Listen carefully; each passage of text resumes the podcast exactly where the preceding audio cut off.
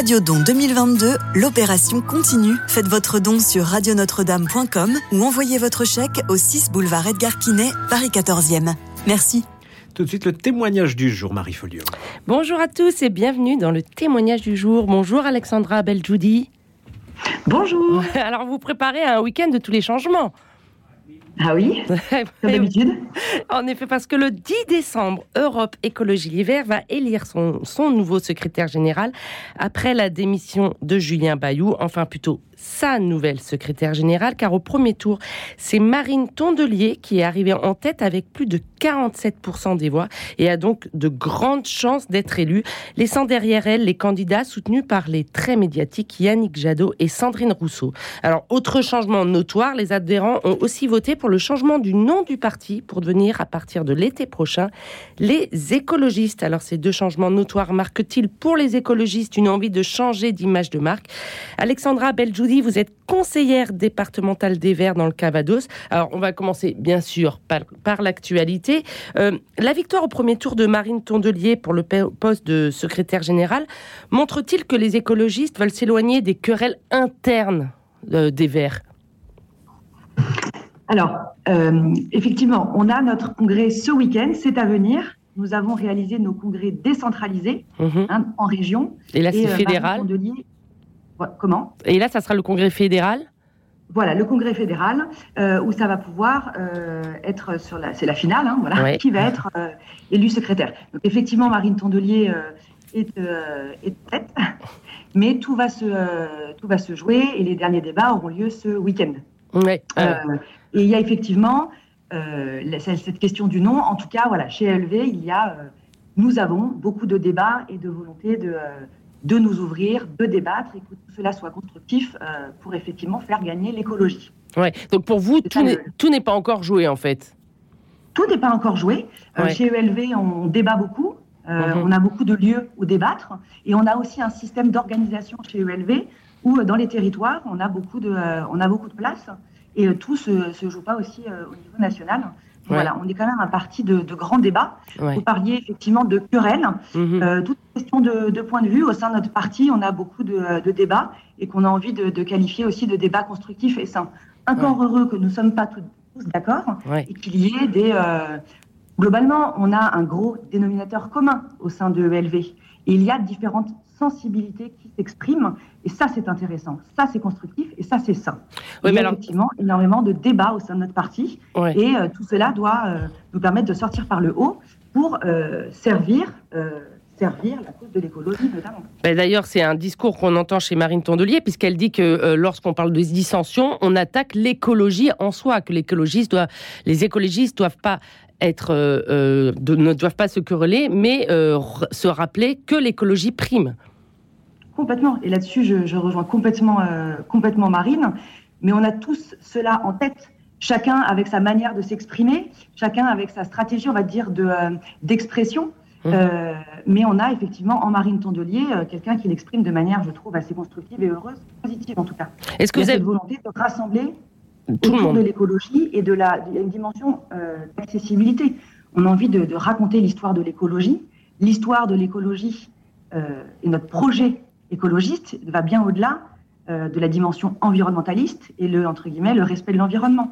Il ne s'agit pas d'être réducteur. Le projet écologiste est, euh, complexe et euh, très riche et, couvre plein d'autres sujets que, entre guillemets, le strict aspect du respect de l'environnement. Mais c'est la dimension sociale et on a un véritable projet de société. Mais c'est 47% au premier tour pour Marine Tondelier. C'était une surprise tout de même? Pour les écologistes eux-mêmes?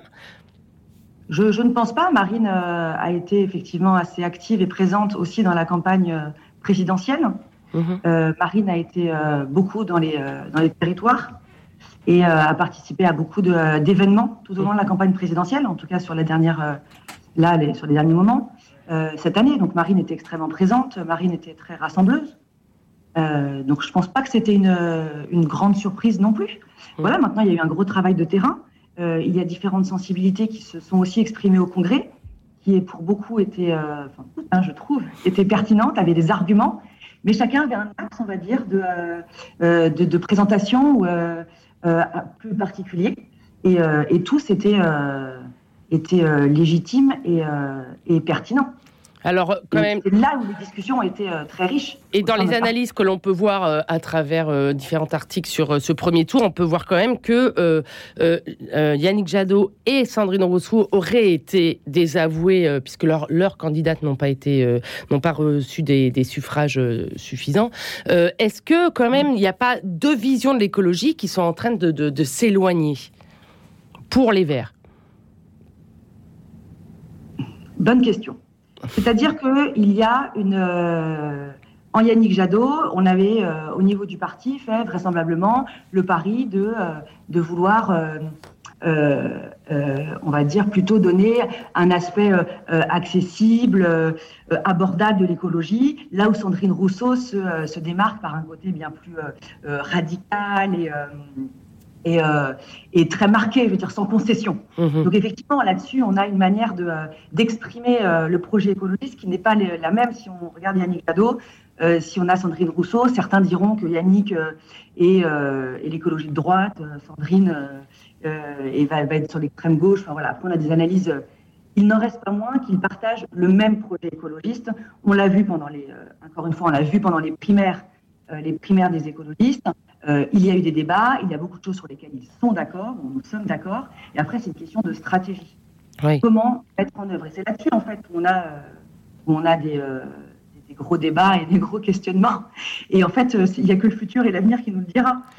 quelle est la meilleure, la meilleure stratégie Aujourd'hui, on, réfléchit, on cherche, on cherche, et on va trouver excellentes questions? Mais c'est pas tant des dissensions, voilà, c'est des, des points de vue fondamentalement différents. Et pour vous, justement, ces points de vue très différents entre radicalité et au contraire euh, plus euh, modéré, on va dire, entre, pour vraiment, euh, on va caricaturer, pour vous, ça donne une richesse à les, aux Verts? Vous ne croyez pas que ça les éloigne un peu des Français, justement?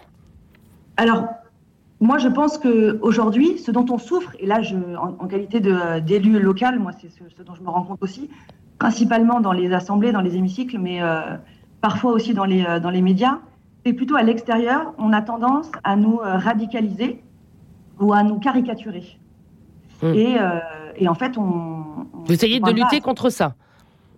Oui, parce qu'en fait, on est force de, nous sommes force de proposition systématiquement. On voit aujourd'hui, il y a beaucoup d'élus locaux écologistes, notamment en 2020 avec les élections municipales et ensuite aussi aux élections départementales et régionales. Où il y a un certain nombre d'élus locaux qui ont été élus. On le voit aujourd'hui suite à l'Assemblée nationale. On nous sommes force de proposition. Nous ne sommes pas uniquement dans la radicalité mmh. et dans la caricature. C'est plutôt, on a tendance, notamment nos opposants politiques, je le vois dans les hémicycles, à nous radicaliser, à nous caricaturer. Et ça, c'est euh, c'est terrible. Nous, entre nous, on a ces, euh, débats constructifs. Mmh. Euh, et, c'est ça qui nous fait avancer. Si à un moment donné, on était tous d'accord, on, on ferait de l'entre-soi et on n'avancerait pas. Aujourd'hui, c'est comme pour tout, euh, pour toute chose, on a besoin de se connecter, d'être à l'écoute et euh, de se remettre en question. Et je pense qu'aussi, c'est euh, le rôle d'un élu d'être capable d'écouter, se remettre en question et, et prendre en considération d'autres éléments. Et c'est comme ça qu'on avance et qu'on arrive et qu'on parvient à une décision qui soit, on a vu, dans l'intérêt général et et pas une décision complètement isolée. Mais en même temps, les punchlines, on va dire, de Sandrine Rousseau, ça, ça prend tout l'espace médiatique. Donc c'est quelque chose dont vous pouvez souffrir quand même. C'est vrai. Pour autant, euh, Sandrine Rousseau a des arguments. Euh, dans ses combats, elle est extrêmement pertinente. Et heureusement qu'il y a des Sandrine Rousseau qui, euh, qui sont là pour, pour dénoncer, pour pointer et pour oser dire. Sandrine Rousseau est totalement décomplexée euh, voilà, pour exprimer les choses. Et bien aussi, heureusement qu'elle est, qu'elle est là pour, euh, pour exprimer tout cela, parce qu'elle représente beaucoup de personnes qui n'osent pas dire qui ne peuvent pas s'exprimer comme elle. Et elle le fait, euh, je trouve, de manière plutôt sereine et calme, certes de manière ferme, mais voilà, elle va au bout des choses, elle pointe. C'est pas toujours facile à entendre, mais c'est aussi nécessaire. Et vous n'avez pas peur que, comme tout de même, certains propos éloignent finalement les Français du, vrai enjeu que vous, que vous défendez, c'est-à-dire l'écologie? Oui, mais allons sur le terrain. Nous sommes aussi sur le, sur le terrain. Et sur le terrain, nous sommes proches de, de militants, d'associations, de citoyens. Et dans ces combats qu'on mène sur le terrain, nous sommes proches et, euh, et, là, Marine Tondelier en a beaucoup parlé aussi, et c'est la volonté de continuer ce projet des écologistes. Comment l'écologie politique euh, reste accessible Et de mmh. manière générale, c'est la politique, c'est-à-dire qu'il y a eu de fait un éloignement entre le politique, les personnages politiques, les élus et les citoyens. Euh, voilà, on, va, on est évidemment, nous, on en, on en souffre. Plus largement sur le combat écologiste, nous sommes beaucoup issus du terrain finalement. Mmh. Donc nous, on n'a jamais été déconnectés. On y est, on parle et puis on est, on est très proche de toutes les luttes, euh, les luttes sur le terrain. Alors justement, qu'est-ce que vous entendez sur le terrain? Qu'est-ce que les gens vous disent de euh, cette image que véhiculent les écologistes, les Verts? Euh, Nous, je le vois ici en, local, on a une image plutôt, positive, en tout cas sur les, dans, la, dans la population. Mhm. On a à Caen, moi je vis à Caen, mhm. et on a eu des luttes sur le terrain très concrètes. Plusieurs villes ont subi des, euh, vente d'espaces publics, de places publiques arborées d'arbres. Hum. À Caen, on n'a pas été exempt de, ce, euh, de ça. Nous, à Caen, ça s'appelle la place de la République et les 50 tilleuls ont été euh, abattus. Voilà. Sur, ce, sur cette action de terrain-là, il y avait plusieurs associations engagées pour défendre cette place publique, la dimension publique, mais aussi les 50 arbres qu'il y avait sur cette place, qui doit, dans le projet, être remplacé par un centre commercial. On s'est battu sur, cette, sur ce, sur ce terrain-là. Euh, là, ici, il y a eu une convergence des luttes. Il y a eu euh, beaucoup d'associations qui étaient, euh, qui étaient impliquées. Et on a vu, en fait, dans la population, un sujet qui parlait à tout le monde. Oui, donc là, c'est rassembleur. Quand on parle vraiment d'action concrète, c'était rassembleur. Voilà, là, c'était de l'action concrète à côté de chez soi. Hmm. Et tous les arguments étaient entendus, autant sur la dimension environnementale que la dimension publique-privée. et puis, que va-t-on faire de cette place? Mais euh, là, voilà, qu'est-ce qu'il y a eu? Je pense qu'il y a eu euh, pas mal d'ingrédients rassemblés aussi. On était sur un sujet très local, concret, qui parlait directement aux gens. Et avec les associations, les élus, on était sur le terrain, dans la rue, euh, pour aussi parler. Donc ça a été la distribution de, documents avec tous les arguments. Mmh. Ça a été la mobilisation de beaucoup d'associations pour occuper le terrain, parfois de manière dernière minute, et, et, faire des actions innovantes.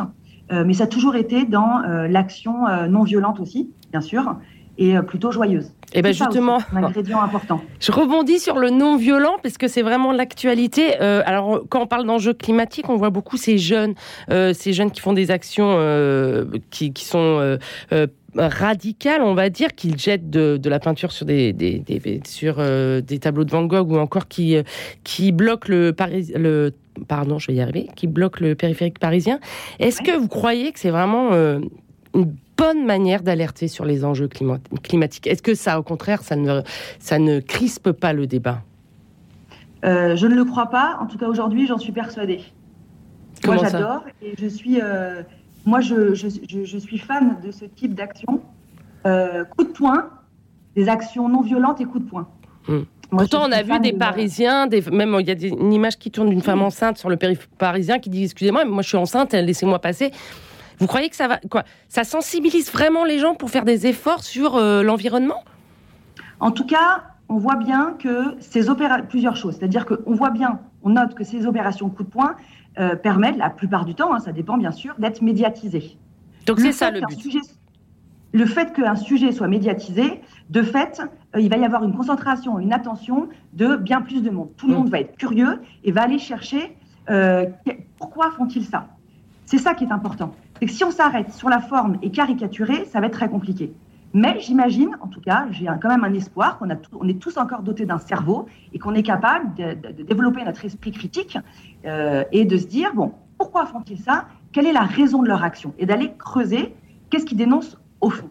Bon, ça, malheureusement, je, regrette parfois que ce soit pas assez, euh, euh, assez relayé et on parle uniquement de la forme. Alors, faut pas se leurrer, ça crée évidemment des tensions. C'est comme n'importe quelle manifestation quand on bloque les rues, les transports en commun. Il ne faut pas se leurrer. Il me semble, pourquoi je suis dit que moi je, je suis fan, c'est-à-dire que on n'a plus le temps. Aujourd'hui, on ressent chez nous, à notre génération, les effets du changement climatique. On les ressent maintenant, aujourd'hui. Jusqu'à peu de temps, on pensait que les effets du changement climatique, c'était pour les générations futures sur d'autres territoires. Sauf que ça y est, nous y sommes, les effets, on les ressent. Hum. Euh, donc à ce moment-là, aussi grave est la situation, on doit répondre, on doit réagir, faire réagir de manière proportionnée. Nous n'avons plus le temps. Il y a effectivement ce dérèglement climatique, il va y avoir un réchauffement avec des impacts terribles, on en parle et on les ressent d'ores et déjà. Maintenant, la question, c'est pas est-ce qu'il va y avoir réchauffement et dérèglement, c'est qu'il va y avoir. Maintenant, c'est dans quelle proportion. On fonce dans le mur. Moi, je remercie des gens courageux qui mènent des actions ainsi. Ça reste des actions non violentes, ça reste des actions radicales, coup de poing, mais ça reste des actions non violentes. oui, mais les Français le. on en a besoin dans nos luttes. Je suis bien d'accord. Mais les Français le savent ça. Et les, Français, je pense, sont assez euh, alertes sur euh, les enjeux du réchauffement climatique. Je pense, d'ailleurs, c'est la priorité des Français euh, au quotidien. En fait, c'est un jeu politique. Maintenant, c'est au pouvoir de voilà de réaliser ou de s'aligner. Mais est-ce que on peut comprendre tout de même l'exaspération des Français envers ces actions coup de poing qui finalement leur donnent pas vraiment envie de, se ranger derrière euh, cette jeunesse Moi, j'en connais plusieurs. Et euh, vous, c'est tout à l'heure avec la question que vous posiez. Moi, j'ai des personnes qui viennent me voir et en me disant Alexandra, la dernière fois, je t'ai entendu ou on a vu l'action que vous avez faite. Euh, et ben moi, ça m'a donné envie de m'engager. Moi, au contraire, j'ai des gens qui m'ont dit bah, Tu veux que je te dise Ça m'a mis face, à la, face à la situation et ça m'a fait réagir. Hum. Voilà. Pour certains, effectivement, ils vont l'accueillir de manière un peu violente et agressive et vont potentiellement mal le vivre. Et en fait, on a plutôt tendance, il me semble, et malheureusement, à euh, relayer cette dimension-là dans, les médias, et je trouve ça bien regrettable. Pour autant, ça fait réagir d'autres personnes, ça les bouscule, certes, mais aujourd'hui, on a un peu besoin d'être bousculé. Parce que la réalité, effectivement, il y a un jeu politique avec le gouvernement, etc. Que les Français euh, soient euh, alertes par rapport à la question, excellente question. Aux dernières présidentielles, c'était quand même très contradictoire. Il a fallu voter pour un président c'est quand même Macron qui est ressorti des urnes, alors qu'il avait un projet euh, franchement pas ambitieux. Mais en parlant justement du gouvernement, je vous coupe parce qu'il nous reste malheureusement très peu de temps et il y a un enjeu en ce moment euh, à l'Assemblée, c'est le projet de loi sur les énergies renouvelables avec l'accélération mhm. d'installation d'éoliennes et de panneaux solaires. Et là, justement, vous, quoi, les écologistes vont finalement s'aligner avec le gouvernement. Euh, bah, bonne question, on va voir. Euh, là, il y a quand même toute la question du nucléaire. On a enfin un petit débat possible sur le nucléaire parce que jusqu'alors, il n'y avait pas de débat sur les énergies, euh, notamment sur le nucléaire. Il y a eu comme des fiascos terribles, notamment avec le fiasco de Flamanville. On relance le nucléaire. Là, on a besoin de, euh, on a besoin d'accélérer, surtout avec les annonces faites de, de délestage et compagnie qui inquiètent. Et c'est encore une fois, c'est violent. Si on anticipait et si on acceptait de remettre en question nos modes de vie de manière concertée, en douceur, on n'en serait pas là aujourd'hui. Aujourd'hui, on, on, fait tout le monde, euh, on fait paniquer tout le monde avec les questions de délestage dans les écoles, euh, et on en arrive à, être au pied du mur. Alors une dernière euh, question concrète. On parle de passer à 45% d'énergie renouvelable d'ici 2030 et même, qui sait, en 2050, 100% d'énergie renouvelable. Est-ce que vous croyez que c'est réalisable réellement? Alors oui, il y a des scénarios qui, qui montrent que c'est possible. C'est-à-dire que c'est tenable il y a plusieurs choses. C'est que, un, il va falloir accepter de remettre en question nos modes de vie. D'accord? C'est-à-dire que tout plan énergétique doit intégrer des actions fortes en termes de sobriété. On parlait d'actions non violentes, oui, il y avait la dernière rénovation, il y a des, euh, résistants euh, civils qui ont parlé de la rénovation thermique des logements. La sobriété est la première action et un plan de sobriété énergétique doit être le premier et associé à euh, l'efficacité énergétique et la technologie. Alexandra Beljoudi, je suis désolée, je suis obligée de vous couper parce que j'aurais aimé vous garder plus longtemps, mais malheureusement, il est l'heure et je vais me faire gronder. Donc, merci beaucoup, Alexandra Beljoudi, d'avoir bien voulu répondre à mes questions, euh, sur toutes ces questions euh, quand même qui, qui alertent la plupart d'entre nous. Donc, je rappelle que vous êtes conseillère départementale d'Europe Écologie Les Verts dans le Calvados. Merci beaucoup.